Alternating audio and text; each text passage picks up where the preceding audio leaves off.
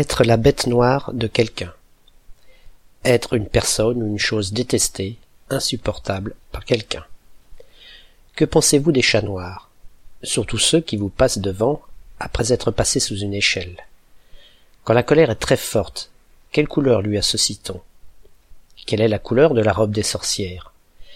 Et il y a comme ça des quantités d'exemples pour prouver que la couleur noire n'a jamais été très bien vue par les hommes ce qui explique que le qualificatif noir s'utilise souvent en association avec quelque chose de très négatif.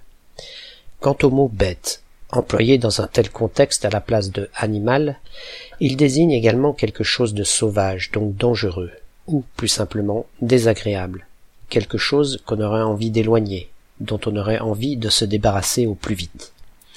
Cette expression date du XIXe siècle mais elle a existé sous deux autres formes au XVIIe, puisqu'on disait alors soit être la bête de quelqu'un, soit être une bête d'aversion.